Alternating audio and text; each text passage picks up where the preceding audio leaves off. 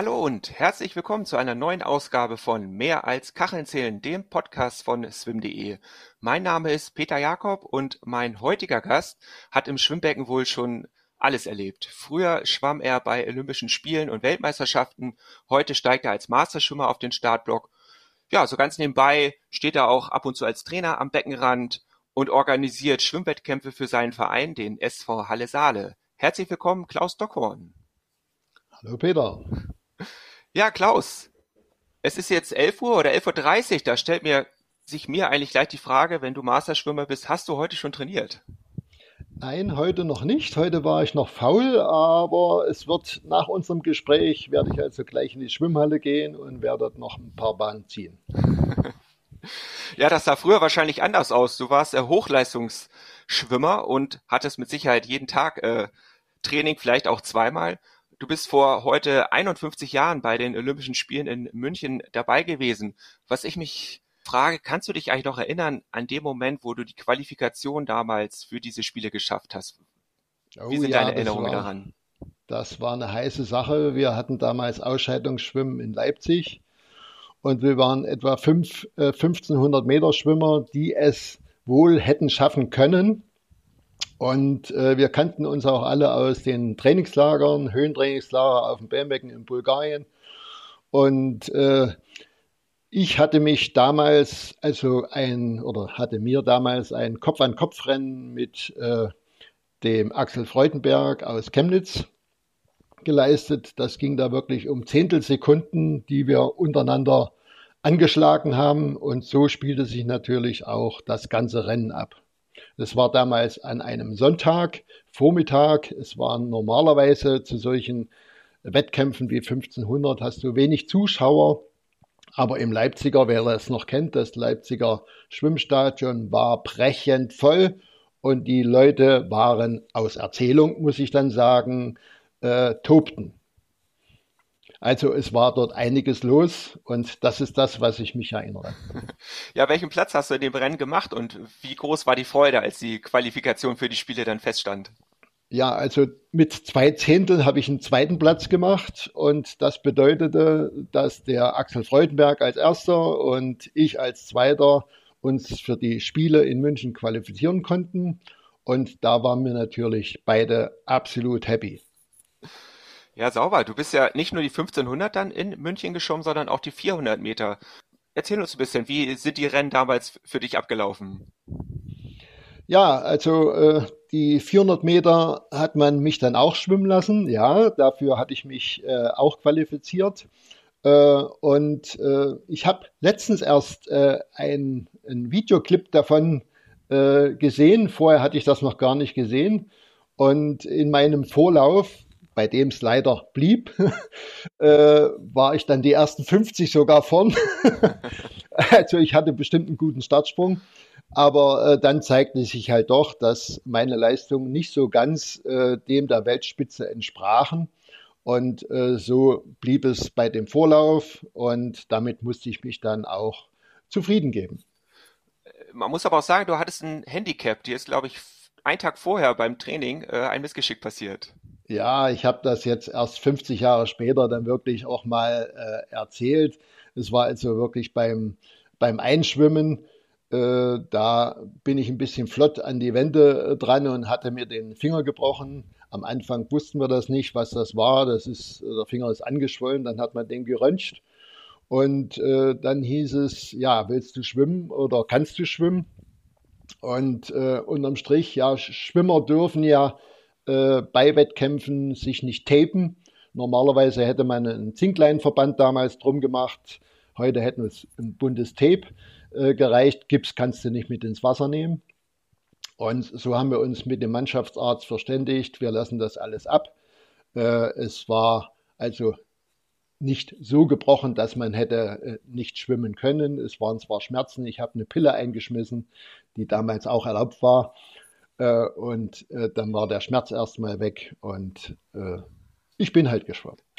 Ja, einmal Olympische Spiele mitzuerleben, das davon träumt so ziemlich jeder Schwimmer, um einmal deine Zeiten zu nennen und das auch mal äh, zu würdigen. 4 Minuten 17 bist du damals geschwommen über die 400 Meter und 16 Minuten 55 über 1500 Meter. wie hast du die Zeiten damals einsortiert? Ja, also mit den äh, mit der 400 Meter Zeit war ich eigentlich damals zufrieden. Die 1500 war, ich sag mal so, grottenschlecht. Äh, da hätte ich mir schon eine Zeit mit 16:20 äh, gewünscht. Und die wäre auch wohl drin gewesen, wenn also dieser leidige Finger äh, nicht gewesen wäre. Vielleicht wäre es auch etwas schneller gewesen. Ja, nun waren 1972 ja auch die großen Spiele von äh, Marc Spitz. Ihr wart jetzt nicht auf denselben Strecken unterwegs, aber hattest du damals äh, eine Gelegenheit mitzuerleben und ihn auch mal im Becken zu sehen? Ja, natürlich. Äh, und äh, ich muss ja sagen, im Olympischen Dorf waren damals abends auch die Diskotheken eröffnet. Und da sind nicht nur wir gewesen, sondern auch der Marc. Marc hatte natürlich auch was zu feiern. Er hatte ja nun seine Goldmedaillen. Und da, naja, ich will nicht aus dem Nähkästchen plaudern, aber da ist auch bestimmt mancher Tropfen geflossen. Ja, nun waren ja auch die, die Spiele 1972, zumindest in der ersten Woche, eine sehr heitere Veranstaltung, was man, was man so hört. Wie hast du so das Ganze drumherum und die Eröffnungsfeier erlebt?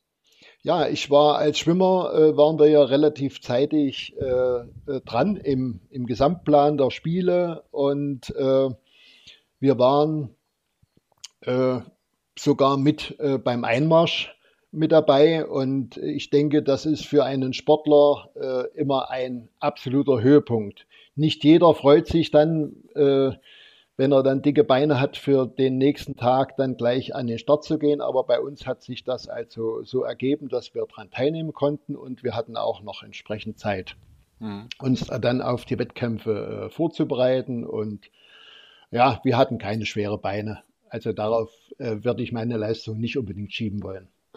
Ja, am 4. September sind damals die Schwimmwettbewerbe zu Ende gegangen mit dem 1500 Meter Finale und Marc Spitz hat an dem Tag auch nochmal mit der US-Lagestaffel seine siebte Goldmedaille gewonnen. Ja, und ein Tag später ist in München das, ja, man kann fast sagen, Unfassbare passiert. Äh, palästinensische Terroristen sind ins olympische Dorf eingedrungen, haben israelische Sportler als Geiseln genommen. Ähm, ja, das ganze Geschehen im Olympischen Dorf zog sich damals über mehrere Stunden. Am Abend gab es die große Katastrophe auf dem Flugplatz in, in Fürstenfeldbruck. Ähm, ja, wo warst du damals, als sich das ereignet hat? Ja, wir waren ja mit unseren Wettkämpfen fertig und es äh, war im Endeffekt so geregelt, dass die Mannschaften äh, nicht gleich nach Hause äh, gefahren sind, also nicht gleich den nächsten Flieger nehmen äh, mussten.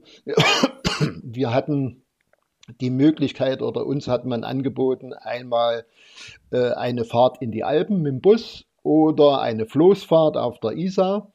Und äh, wir hatten äh, die Floßfahrt als Mannschaft gewählt und wollten eigentlich äh, an diesem Tag äh, dann aufs Wasser und die Spiele mehr oder weniger ausklingen lassen.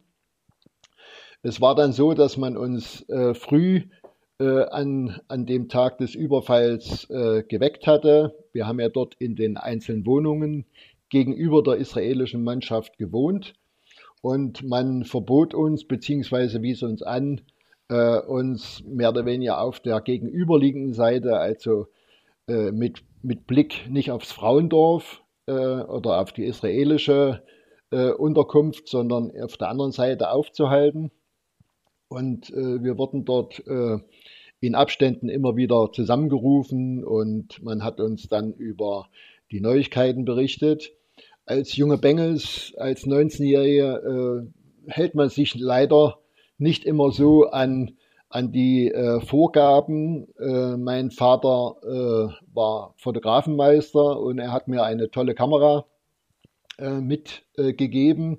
ich hatte auch einige äh, Filme äh, die noch unbelichtet waren. Und so legte ich mich äh, auf unseren Balkon und äh, schaute bzw. fotografierte äh, die Sachen, die gegenüber, im Endeffekt 15 Meter gegenüber, äh, dort äh, vor sich gingen. Wir haben also die, die Diskussionen mit den Arabern gesehen bzw. fotografieren können, wo der Genscher äh, und der Polizeipräsident von München äh, äh, oder von Bayern äh, dort äh, mit äh, vor Ort war. Und wir haben dort so einige Abläufe, die wir auf, auf Zelluloid gebannt hatten. Ja, und noch heute gruselt es mich. Ich kriege Gänsehaut ob der Abläufe, die wir natürlich dann auch im Radio immer mitverfolgt hatten und äh, man kann es einfach nicht nachvollziehen, auch heute nicht, dass man äh, solche Sachen dort hat zulassen können.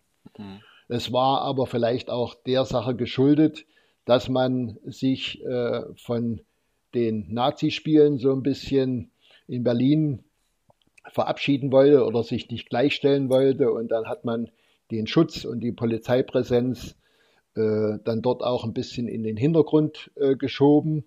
Das wäre jetzt so meine Lesart im Nachhinein. Aber ich denke, es war auch so gewollt, äh, so dass man äh, solche Sachen halt auch äh, zugelassen hat, mehr oder weniger. Es, mhm. Unterm Strich muss man ja heute einschätzen, dass es ein Versagen der Polizei war, dass sowas überhaupt stattfinden konnte. Ja. Ja, The Games Must Go On hieß es damals von Avery Brundage, dem damaligen IOC-Präsidenten wahrscheinlich einer der umstrittensten Sätze des 20. Jahrhunderts. Äh, mit welchem Gefühl hast du nach diesem Attentat die Spiele verfolgt und äh, konntest du dann den Sport eigentlich noch genießen? Ja, also es, das war äh, bestimmt auch unter den Sportlern so ein bisschen äh, unterschiedlich aufgefasst. Für uns als, als Schwimmer, die, die es dann halt nicht mehr betraf und wir dann nach Hause äh, fuhren, war, war das dann relativ schnell abgehakt. Äh, ich habe im Nachhinein, hätte ich mir gewünscht, dass ich persönlich auch an dieser Trauerfeierlichkeit äh, hätte teilnehmen können. Das wäre das wär so ein, ein versöhnlichen, äh, ja, ja, ein, ein, ein, besserer Abschluss gewesen. Das hat man uns aber äh, als Mannschaft äh, leider versagt, äh, weil es wohl nicht ins politische Konzept passte.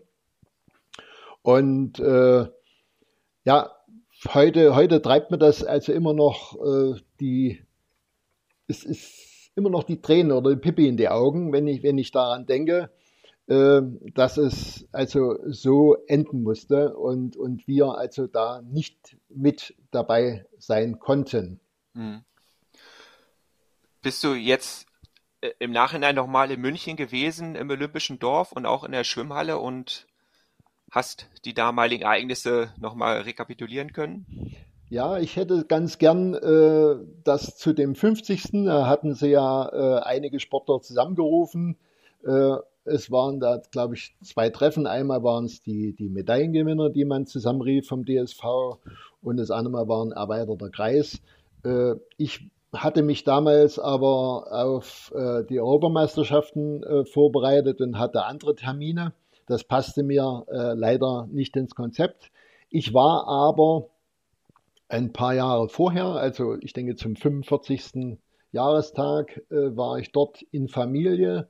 Meine Tochter hat es nach Bayern verschlagen und ich hatte mir damals meine Enkel äh, mitgenommen und wir sind dann an den Ort des Geschehens und haben damals auch ein, eine Videoaufnahme gemacht. Und äh, also es war wieder Gänsehaut. Und es, es war wie, wie ein Tag zuvor, als, als wäre es ein Tag zuvor geschehen. Aber ich, ich dachte, es war notwendig, auch mal den Kindern äh, das entsprechend äh, zu zeigen, den Enkeln zu zeigen. Auch wenn sie Bayern sind, waren sie selbst noch nicht da. Es wäre zwar von Kempten ein kurzer Sprung gewesen, aber das hatten sie bis dato nicht geschafft. Ja. Bist du dann auch nochmal in die, in die Schwimmhalle gegangen? Das hatte ich versucht. Damals war sie aber irgendwie im Bau. Äh, ich hatte aber das äh, ein tolles Erlebnis. Ich hatte mit einem Bediensteten äh, von, von dieser Anlage dort noch ein tolles Gespräch, der also auch zur Zeit der Spiele äh, dort schon tätig war und es war klasse. Wir hatten da noch ein paar Fotos gemacht äh, und es war nett, dass wir uns da damals getroffen hatten. Ja, ein Jahr nach den Spielen äh, hast du an den damals ersten Schwimmweltmeisterschaften teilgenommen. Die waren, äh, haben in Belgrad stattgefunden. Deine Zeit über 1500 Meter, 1632, deutlich schneller als äh, bei den Olympischen Spielen vorher. War das dann, war das deine Bestzeit? Das war äh, meine Bestzeit, zumindest auf der 50 Meter Bahn. Äh, auf der 25 Meter Bahn hatte ich schon meine 1604 geschafft. War damals, weil es am Jahresanfang war, sogar Jahresweltbestleistung. äh, aber das sind alles vergangene Zeiten und wenn man heute die, die Zeiten sieht, äh, muss man halt schmunzeln. Und ich sage, das ist nicht nur die Badehose, die es heute äh, vielleicht etwas schneller macht. Die Jungs heute, die haben da schon ein bisschen mehr äh, auf der Kante und werden bestimmt auch ein paar Meter mehr trainieren, als wir es damals gemacht haben. Aber das heißt, du, du verfolgst den, den Hochleistungsschwimmsport äh, und vor allem die 1500 Meter oder was guckst du dir am liebsten an? Ja, da, natürlich. Also ich meine, ich, ich quäle mich heute über die 200 Schmetterling, aber der 1500 Meter äh, Freistilmann steckt also immer noch in mir drin. Äh, selbst mache ich das also nicht mehr. Ich bewundere die, die Sportler und auch die Masters, die, die sich der, der 1500 Meter Strecke antun. Es ist ja nicht, äh, 1500 Meter muss man, muss man schwimmen können und dann muss man wirklich Strecke machen, auch äh, über die Woche äh, im, im Training oder im Trainingslager. Sonst äh, kann man das stecken lassen. Und äh, ich, ich, bin, ich bin so der Meinung oder meine, meine Auffassung ist, ich trete an, um, um da gewinnen zu wollen oder zumindest eine Bestleistung äh, zu machen. Und äh, ich schwimme dort nicht, um bloß mitzuschwimmen, um, um Füllwerk zu sein. Ja, und das, denke ich, ist, ist ein Denken eines Leistungssportlers. Und äh, das, so, so muss man wohl rangehen, sonst, sonst kann ich die Sache als, als Breitensportler fortsetzen. Ja, gerade in den 70er Jahren haben sich ja auch die Zeiten und Rekorde äh, wahnsinnig entwickelt, aber hat man das damals für möglich gehalten, dass man 1500 Meter, also 15 Mal deutlich unter einer Minute schwimmen kann? Äh, das ist, ist wirklich Wahnsinn. Also wenn man das natürlich äh, zerhackt äh, und äh, die so geht man natürlich auch ans Training ran, dass man die 1500 Meter auch im, in, der, in der Wettkampfvorbereitung in kleinere Strecken macht, also 50er. Äh, da sind wir auch schon bei, äh, bei 30 mal 50 Meter Start alle 30 Sekunden. Das ist im Endeffekt ein Anschlag, ein, ein tiefes Einatmen. Hat man damals auch schon gemacht und das haben wir damals auch gepackt, dass dann unterm Strich äh, dann nochmal eine halbe Minute äh, draufkommt, sprich eine 1632, ja, äh, das ist dann im Wettkampf die, auch die, das durchgängige Schwimmen dem geschuldet, dass man das natürlich heute um über eine Minute äh, da schneller schwimmt. Das ist der reine Wahnsinn. Ja, das ist der reine Wahnsinn. Also ich schätze das sehr, sehr hoch ein für jeden, äh, der da vorne mitschwimmt. Wellbrock ist ja nun äh, nicht weit weg von uns in Magdeburg. Und ich freue mich immer, wenn er auch mal nach Halle äh, zum Wettkampf kommt. Dieses Jahr zu den Shark Days hat er es leider nicht geschafft. Da hat er andere Aufgaben gehabt. Aber sonst haben wir ihn bei unserem Schwimmfest äh, der, der Saalehaie in, in Halle äh, ja auch schon begrüßen können. Und es, es ist immer eine Aufwertung, wenn du solche Leute mit im Wettkampf hast. Und äh, das freut mich ungemein. Ja, das ist schön. Ich dachte, da gäbe es so eine große Konkurrenz in Sachsen-Anhalt zwischen Halle und Magdeburg. Äh, das sagt man uns immer nach, so ist es aber nicht. also wir, wir vertragen uns da schon. Äh, und, äh, aber man muss, man muss jetzt wirklich auch, wenn man nach Magdeburg schaut, wirklich die lange Strecke, da wird ja einiges produziert an, an Leistung, äh, muss man wirklich Hochachtung äh, schenken den, äh, den äh, Magdeburgern. Wir sind in Halle momentan nicht so aufgestellt. Wir haben ja äh, mit den Riedemann-Mädels äh, unsere zwei, die vorhaben, demnächst zu den Spielen zu fahren oder zu den Weltmeisterschaften erstmal. Und dann müssen wir schauen, dass sie sich entsprechend qualifizieren. Und vielleicht klappt es in der Staffel und vielleicht dann auch nochmal über die 100 Rücken. Ich würde es der Lena wünschen. Auf jeden Fall, da, da drücken wir die Daumen und ihr habt natürlich auch den großen Paul Biedermann immer noch in Halle, der auch sehr aktiv ist, äh, im Stadtrat sich für den Sport einsetzt und auch im Verein, soweit ich weiß, recht aktiv ist. Ähm, kannst du ein bisschen aus dem Nähkästchen plaudern, wie damals dein Training aussah? Du hast eben 50er erwähnt, aber ansonsten eher Streckebolzen oder Tempoeinheiten? Also wir haben, wir haben schon, ja, ich, ich weiß, äh, ihr, ihr sammelt gern Trainingspläne. äh, mein, und äh, es, es gab mal auch einen Karteikasten mit solchen Sachen, an die ich aber leider nicht mehr rankomme. Mein damaliger Trainer, der Helmut Langbein, ist leider verstorben und irgendwo sind die Trainingspläne dann doch abhanden gekommen. Ich kann mich aber dann doch schon äh, an, an Sachen erinnern, dass wir 5 mal 1500 Freistil äh, gemacht haben äh, ich erinnere mich bloß, dass wir damals nicht auf die Toilette gehen durften. So war die Härte angesagt. Also da war nicht mal aus dem Becken raussteigen zwischen den 1500ern.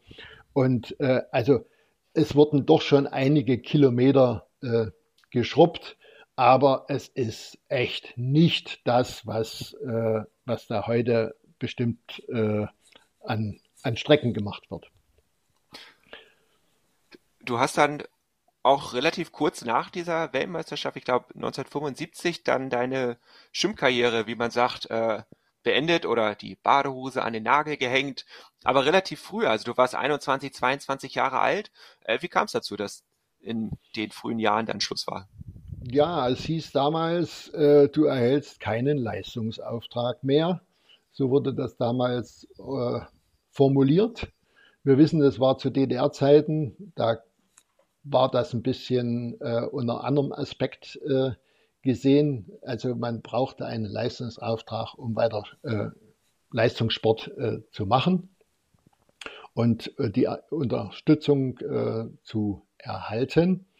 Ja, für mich war das relativ abrupt und ich musste echt selbst überlegen, warum ist das geschehen? Waren meine Leistungen äh, zu schlecht?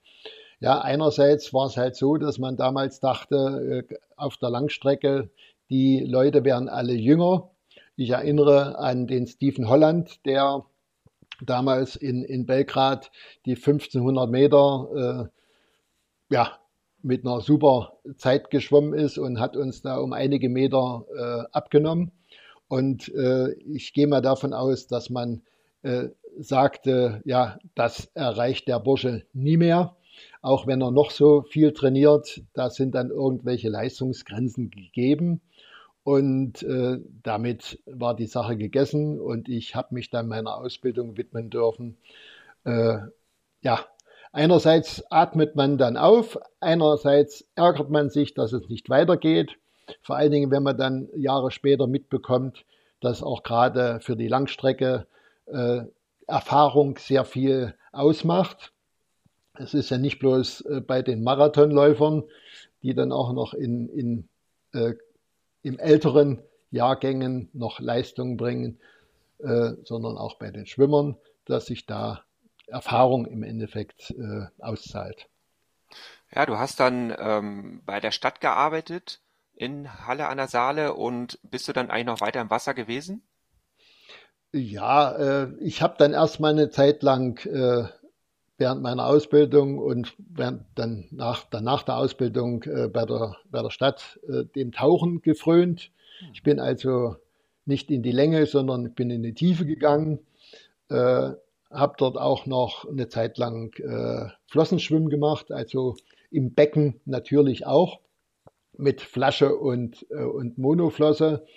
Äh, ja, und dann äh, wird man irgendwann dann doch etwas faul und müde und äh, findet dann immer wieder Ausreden, nicht äh, zum Schwimmtraining zu gehen oder zum Flossenschwimmtraining zu gehen. Und irgendwann mal äh, war es dann bloß noch das Tauchen in der Tiefe in Hurghada und äh, im Urlaub und der Leistungssportgedanke oder der Wettkampfgedanke ging dann arg in den Hintergrund. Und dann kamen die Kilos. Dann muss ich gestehen, kam auch mal ein, ein Stummel, eine Zigarette dazu. Äh, ist man eigentlich nicht gewöhnt bei Schwimmern, sollte man eigentlich stecken lassen. Äh, aber, aber solche Blödheiten hat man sich dann halt erlaubt. Trotzdem hast du irgendwann wieder zurück ins Schwimmbecken gefunden, auch als äh, Sportler. Ich glaube, dein Bruder war nicht ganz unbeteiligt daran. Ja, mein kleiner Bruder, wir sind insgesamt vier, wir sind alle geschwommen im Leistungssportbereich, aber mein kleiner Bruder hat äh, sich keine Pause nach dem Leistungssport gegönnt. Äh, er hat im Endeffekt weiter fleißig trainiert und ist dann auch in den Masters-Bereich recht erfolgreich gewesen, hat von Schweden, von Weltmeisterschaften äh, über der Rückenstrecke Weltmeistertitel mitgebracht. Und da habe ich natürlich immer nach ihm hochgeschaut. Und äh, ja, er sprach mich äh, vor den deutschen Meisterschaften 2018 in Hannover, sprach er mich an, ob ich nicht äh, bei einer Staffel mit einspringen wolle oder könne. Es waren noch 14 Tage hin. Und da ist der alte Mann dann doch mal äh, an den Schrank gegangen, hat sich seine Badose rausgeholt. Natürlich hatte ich noch keinen Jammer. Äh, das war noch, ich sag mal, eine, eine Rundstrickhose. Und wir sind damals äh, ja die 4x50 äh, Lagen äh, recht erfolgreich gleich mit der Goldmedaille an Land gekommen. Und das hat mich eigentlich bewogen, äh, mich dann weiter bei den Masters zu engagieren, um und das Training wieder aufzunehmen. Und äh, ruckzuck waren dann von 96 Kilo und einem riesen Bauchumfang äh, hat man sich dann runtergearbeitet auf ein Renngewicht von 74. Äh, das sah zwar das sah zwar dann nicht mehr ganz so schön aus, weil die Haut dann doch nicht so im Alter äh, auch wieder sich zurückbildete. Also heute liege ich so um die 80 Kilo und ich denke, ich fühle mich da wohler als mit 74. Ich würde gleich gern mit dir weiter über das Masterschwimmen äh, sprechen, aber einen kurzen Blick zurück. Du hast gerade gesagt, ihr wart vier Brüder im Leistungssport. Boah, das ja. muss ja eine ordentliche Rivalität zu Hause gewesen sein, oder? Äh, ja, also wir sind, wir sind immer so in den Abständen äh, fünf Jahre auseinander. Ah, okay. Und äh, da ist es vielleicht nicht ganz so äh, die Rivalität gewesen. Jeder hatte so seine Zeit, wo er erfolgreich war. Aber nichtsdestotrotz, äh, der Leistungssportgedanke oder der, ja, der Gedanke, äh, immer, immer nach vorne und Erster zu sein, war natürlich da auch da. Mein Vater war Leichtathlet, meine Mutter Handballerin bei den Stuttgarter Kickers und äh, wir hatten dann natürlich auch entsprechend das Feedback von den Eltern und äh, wenn es dann mal 100 Mal ums Haus rennen äh, ging, dann ging es auch wieder darum, wer wird dabei Erster, aber schon auf die Idee zu kommen, 100 Mal ums Haus zu rennen, das ist, das zeigt im Endeffekt diesen Leistungssportgedanken. Äh, erstmal eine Wahnsinnsstrecke und äh, dann, dass man da nach vorne sein will. Aber die Eltern haben das immer gepusht und ich denke, denen haben wir da äh, sehr, sehr viel zu verdanken, dass wir alle Mann äh, dem Leistungssport so treu geblieben sind. Ja, 100 Mal ums Haus rennen, da muss man äh, wirklich erstmal drauf kommen. Wo würdest du denn den Masters Schwimmsport einsortieren? Ist das für dich auch äh, Leistungssport oder ist das Hobbysport? Wie würdest du das nennen? Ja, das ist, das ist so eine Sache. Äh, wir, wenn man jetzt beim DOSB im, im Internet mal schaut, da siehst du den, äh, den Mastersport überhaupt nicht. Das ist das, was mir im, im Herzen wirklich wehtut. Wenn man dann beim DSV schaut, äh, dann mussten die, die Masters wirklich kämpfen, da eine, eine gesonderte Sparte zu bekommen. Das hat man zwar geschafft, aber nichtsdestotrotz werden wir doch recht stiefmütterlich behandelt. Äh, Fördermittel ist im Endeffekt geht gegen Null. Wir sind zwar immer, äh, ja, man, man, man lässt uns äh, in, ins Becken und äh, man, man gibt uns Möglichkeiten, uns auch auszutesten. Aber äh, das, was, was es jetzt wirklich für den Hochleistungssport getan wird, das kommt bei uns nicht so an. Es mag, äh, mag ja richtig sein, dass man da entsprechende Prioritäten setzt, aber ich fühle mich da als Masters, der sich auf Weltmeisterschaften vorbereitet, äh, dann doch ein bisschen äh, zurückgesetzt und ich würde mir da schon noch ein bisschen mehr Unterstützung erhoffen. Weltmeisterschaften gibt es äh, dieses Jahr im Sommer in Japan. Du hast dich dafür angemeldet und bist ja auch dieses Jahr in einer neuen Altersklasse.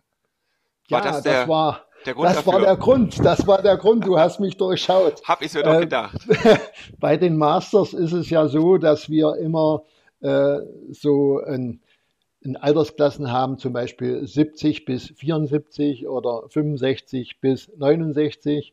Und da äh, gibt es natürlich die, die Youngster, wenn du also gerade reinkommst in, in deine Altersklasse, bist du Youngster und hast natürlich da äh, doch einige mehr Chancen, zumindest wenn es um Medaillen geht.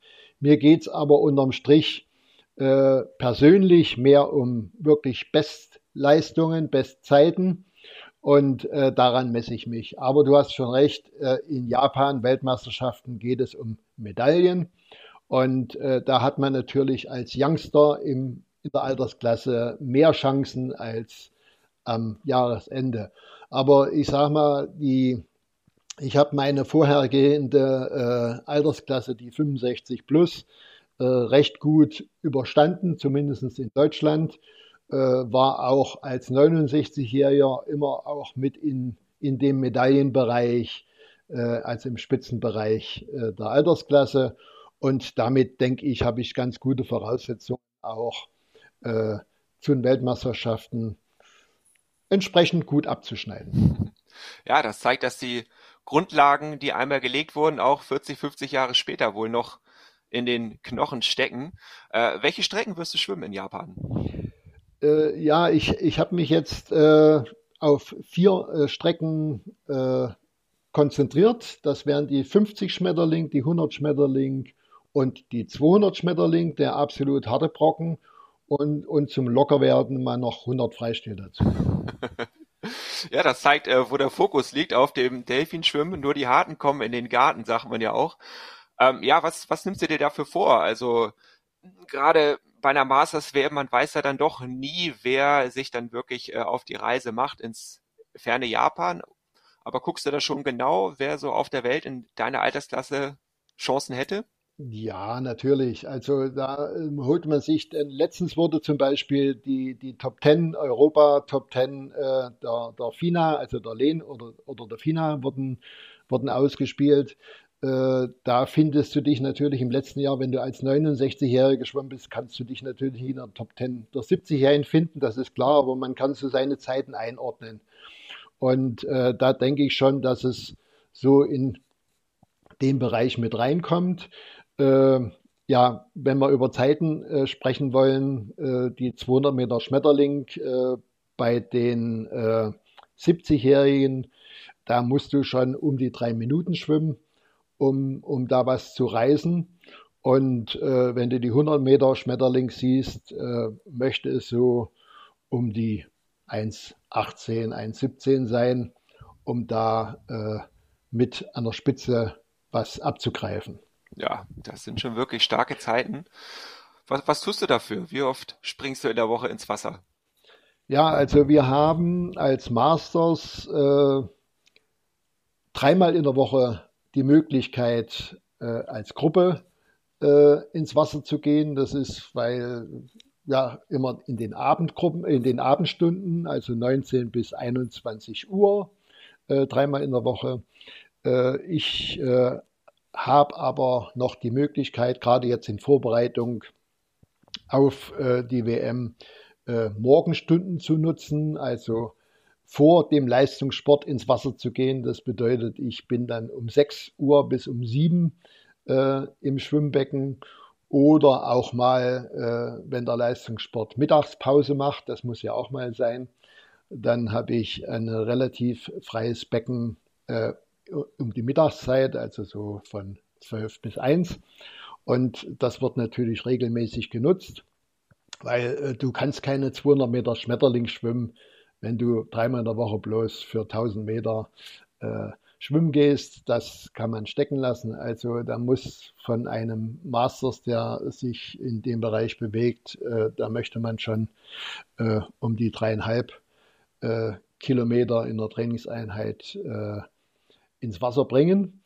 Und da bin ich bemüht, meinen Schweinehund, den wohl jeder auch hat, äh, da mit äh, zu überzeugen und, und äh, da Potenzial freizuschaffen. Also ich versuche es zumindest. Du bist im SV Halle ja auch Abteilungsleiter geworden für, für den Schwimmsport. Ja, wie stark kannst du dich da für, für die Masters einsetzen und engagieren?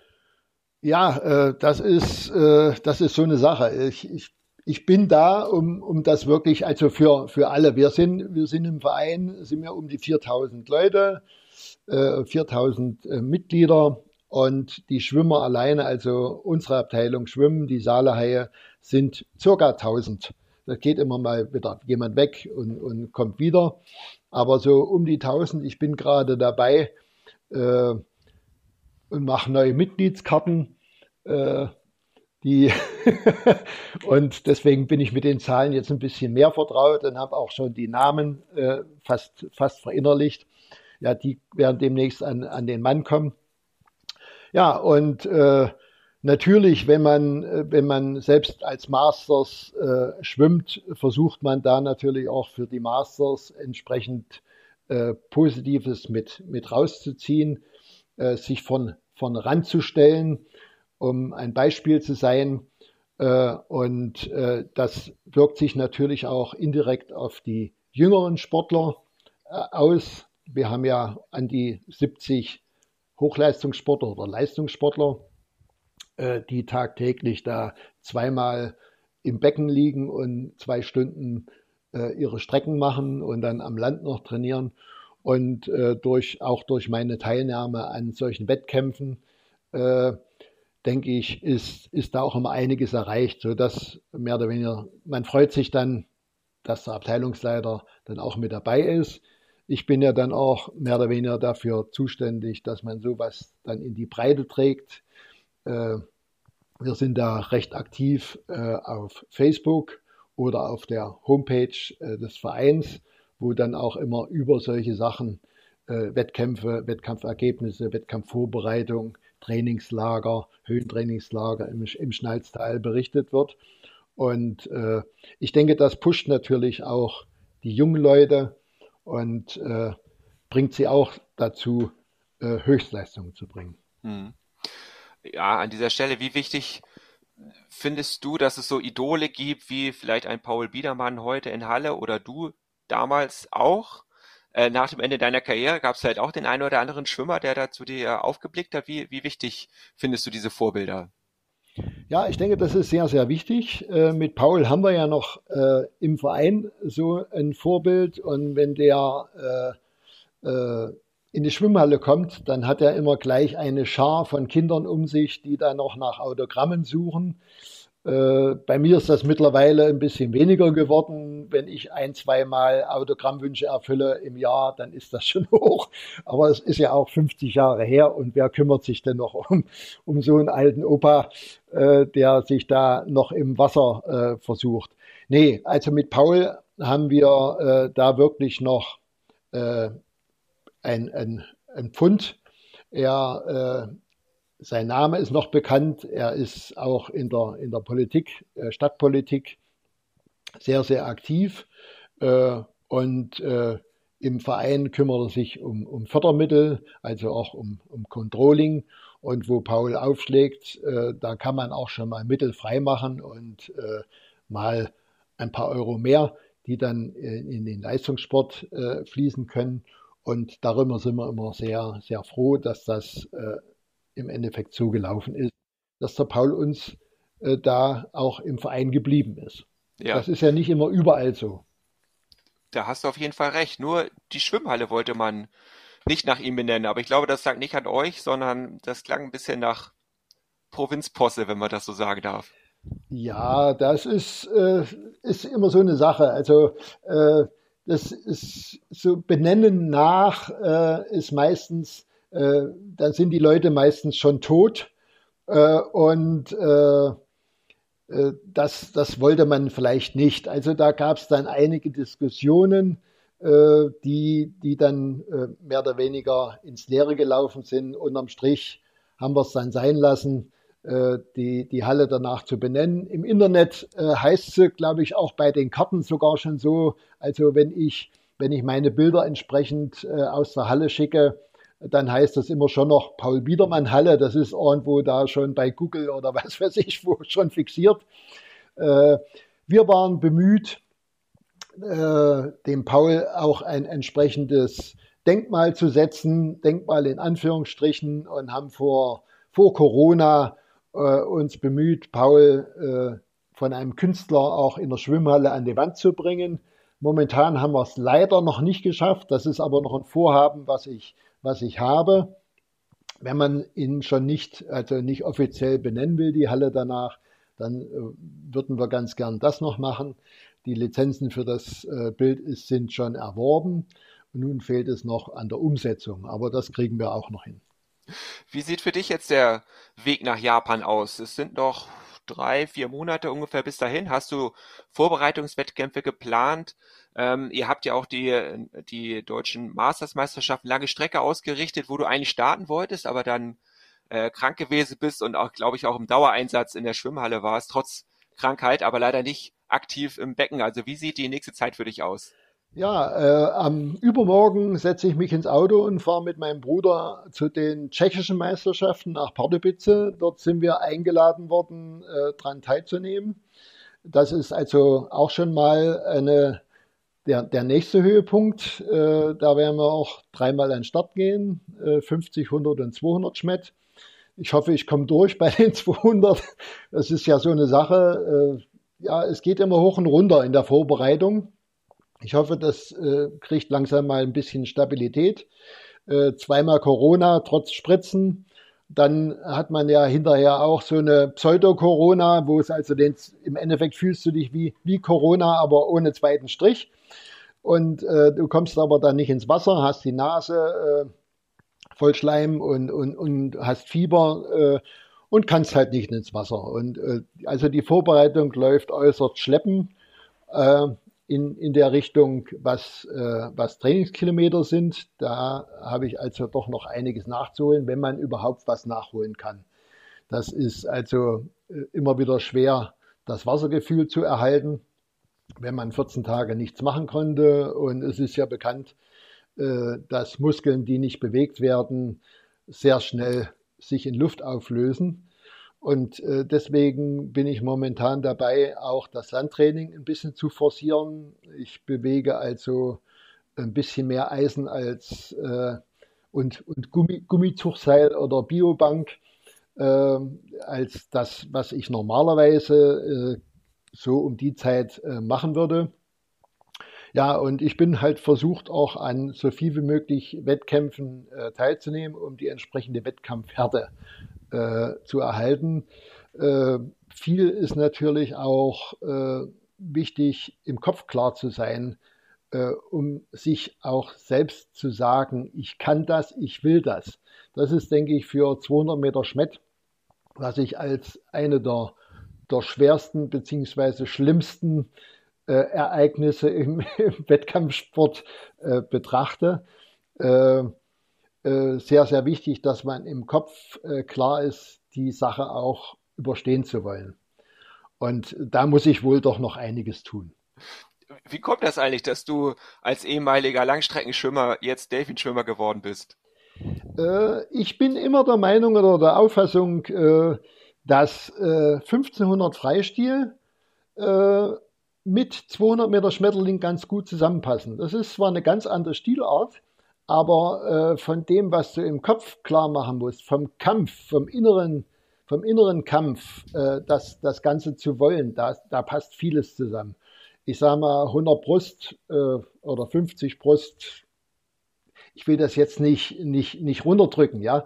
Äh, wer Wettkampf schwimmt, schwimmt immer am Maximum oder sollte das zumindest tun, äh, immer die Grenzen auszuloten. Aber, aber 1500 Freistil und 200 äh, Schmett tun doch um einiges mehr weh. Bin ich der Meinung. Mögen andere wohl anders sagen. Mit anderen Worten, das ist der echte Schwimmsport. Das ist der echte Schwimmsport, genau. ähm, wie lange wirst du in Japan sein? Und wenn du schon mal da bist, willst du auch ein bisschen was vom Land sehen? Äh, ja oder jein. Also wir haben, wir haben geschaut, äh, wir, wir, haben ja äh, nach nach dem Trainingslager letztens haben wir, haben wir ja noch ein bisschen Skifahren gemacht äh, und äh, da wollte ich erstmal mit heilen Knochen nach Hause kommen. Und dann haben wir äh, die Tickets gebucht, die natürlich damit wieder 1000 Euro teurer geworden sind. und äh, ja, wir haben vor, dass wir 13, 14 Tage dort sind. Wir brauchen ja auch ein paar Tage zur Akklimatisierung. Wir sind ja in Japan mit der Zeit von weg. Äh, meine Frau sagte mir gerade vorhin, wie willst du das dann mit dem Schlafen einrichten? Willst du dann eher ins Bett gehen? Also ich denke, so wild werden wir es nicht betreiben, aber äh, wir denken, dass wir dann ein, zwei Tage, drei Tage als, als Vorbereitung haben. Wir fliegen also bereits im Ende Juli äh, rüber. Es kann also sein, dass wir ohne weiteres dort noch auf äh, die unsere Vorläufer, also die Leistungssportler treffen, dass wir da den, den ihre Abreise äh, gerade noch mitbekommen. Die haben ja ihre Wettkämpfe, ihre Weltmeisterschaften vor uns. Ja, und äh, dann werden wir sehen, dass wir hinterher noch ein bisschen was sehen. Äh, Erst war geplant, dass wir über Tokio zurückgehen. Das haben wir jetzt nicht gemacht, aber wir denken, dass wir dort noch einiges organisieren, um Land und Leute besser kennenzulernen. Für dich sind es ja die ersten Weltmeisterschaften jetzt als äh, Masters. Das sind ja immer sehr große Veranstaltungen. Ich hatte das Vergnügen schon ein paar Mal selber mir das angucken zu können. Äh, was erwartest du so von der Organisation und von der ganzen Veranstaltung? Ja, das, was ich jetzt so sehe, äh, wird das natürlich wieder ein, ein Hammerding. Und da werden tausende Leute äh, da sein. Äh, da äh, wird natürlich einiges an Organisation notwendig sein. Ähm, ich bin momentan dabei zu suchen, wie komme ich am schnellsten in die Schwimmhalle. Was ist, wir haben ja nun ein Hotel, was nicht gerade direkt an der Schwimmhalle ist. Da heißt es dann durch Fukuoka einen Weg zu finden.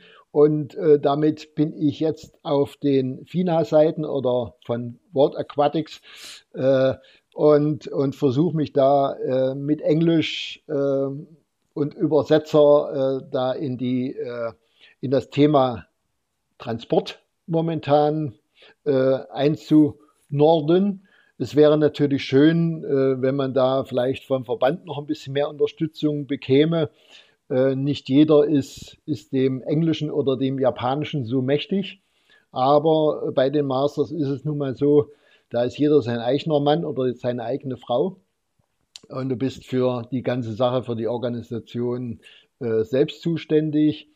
Und äh, erst dort äh, trifft man sich dann, wenn man Glück hat, äh, haben dann einige Leute Schwarz-Rot-Gold am, am Leibchen. Das ist ja auch so eine Sache. Man, man tritt dort mehr oder weniger als Einzelperson an und nicht als die Nationalmannschaft, was mir auch so ein bisschen drückt. Das hätte man vielleicht oder könnte man vielleicht auch ein bisschen besser organisieren, dass man sich dort äh, äh, besser, besser findet und als Mannschaft auftritt, was bestimmt auch äh, leistungsfördernd wäre. Ja, sind das so Punkte, wo du dir doch wünschen würdest, dass da vom Verband ein bisschen mehr organisiert wird und mehr Unterstützung kommt?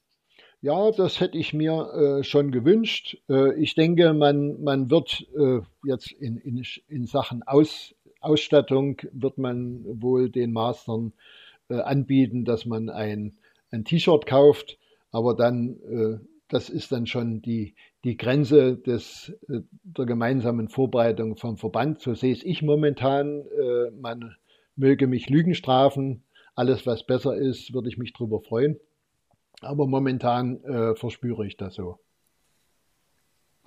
Ja, wir sind äh, trotz allem gespannt, äh, was die Masters in Japan erreichen werden. Äh, Klaus, du hast schon sehr viel erlebt im, im Schwimmsport, bist äh, im DDR-Leistungssport groß geworden, bist heute im bundesdeutschen Masters Schwimmsport unterwegs. Wenn du so auf die verschiedenen Systeme schaust, die du in deiner Zeit kennengelernt hast, was sind so die, die größten Unterschiede von damals zu heute? Ja, also äh, man ist zu DDR-Zeiten und äh, da sind bestimmt auch, ja, manch einer sagt, gegängelt worden immer an der Hand geführt worden. Äh, manche vermissen das und manche sind froh, dass es los sind. Also es gibt da auch die unterschiedlichsten Auffassungen äh, dazu. Unterm Strich kann man sagen, äh, es ist besser, wie es heute ist. Also von der Sache, von der Selbstbestimmtheit. Äh, ob jetzt äh, die, die Unterstützung in dem Maße äh, gegeben ist, wie wir sie damals haben, das mag ich dahinstellen. Es gibt äh, bestimmt auch Probleme, äh, die ich jetzt momentan sehe, die, äh, die in der Organisation, im Aufbau des gesamten Sports oder der Unterstellung des ganzen Sports sind, die nicht immer förderlich sind. Aber auch da gibt es unterschiedliche Auffassungen. Das mag zum Beispiel, plus ein Beispiel, wir haben eine tolle Unterstützung durch äh, den Landessportbund. Dort gibt es die Trainerpools und wir beziehen als Verein aus diesem Trainerpool äh, die, die Trainer, die unsere Leistungssportler trainieren. Äh, wenn man dann aus dem Personalwesen kommt und schaut, was ich als Abteilungsleiter dann oder der, der äh, Vereinschef äh, für einen Einfluss rein rechtlich auf diese Personen, die bei einem anderen, bei einer anderen Organisation angestellt sind, haben, die ist gleich null. Und äh, da sind also Sachen, die hat man vor 30 Jahren äh, da entschieden. Ich denke, da müsste man heute vielleicht noch ein bisschen nachsteuern, um der Sache noch mehr Schub zu geben. Also äh, es ist Verbesserungspotenzial in allen Richtungen. Ich will hier nichts, äh, also wir bekommen bestimmt viel Förderung, aber ich meine, äh, da ist doch noch einiges, was man verbessern könnte. So will ich, ich das mal stehen lassen. zu dem Thema könnte man locker nochmal einen eigenen Podcast machen. Ähm, ja, das soll es an dieser Stelle gewesen sein. Klaus Dockhorn, vielen Dank, dass du dir die Zeit genommen hast heute für den Podcast Mehr als Kacheln zählen von swim.de. Äh, mein Name ist Peter Jakob, ich bin der Chefredakteur der Webseite. Ja, und wenn ihr mehr über Schwimmen über Schwimmsport, über Training lesen wollt, dann tut das doch auf unserer Webseite swim.de. Ich freue mich auf den nächsten Podcast in zwei Wochen an dieser Stelle. Bis dahin. Tschüss. Tschüss.